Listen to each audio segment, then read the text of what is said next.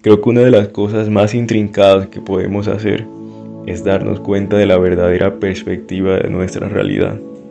Queremos armar el rompecabezas que nos consume y de alguna manera convertirlo en nuestra salvación, acostumbrándonos a tomar el control de todo lo que nos sucede para así descubrir que eso no funciona. Por mucho tiempo negué un amor inagotable que para mí no existía. Me adentré a las profundidades de un abismo para ahogarme en el silencio y morir en el olvido.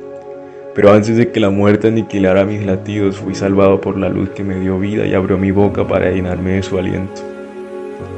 No hice nada para merecer algo así. El Hijo de Dios es tan hermoso, me amó primero y en su gracia me ha sostenido para amarlo por siempre. Soy solo una voz que clama en el desierto, que Jesús es lo más importante.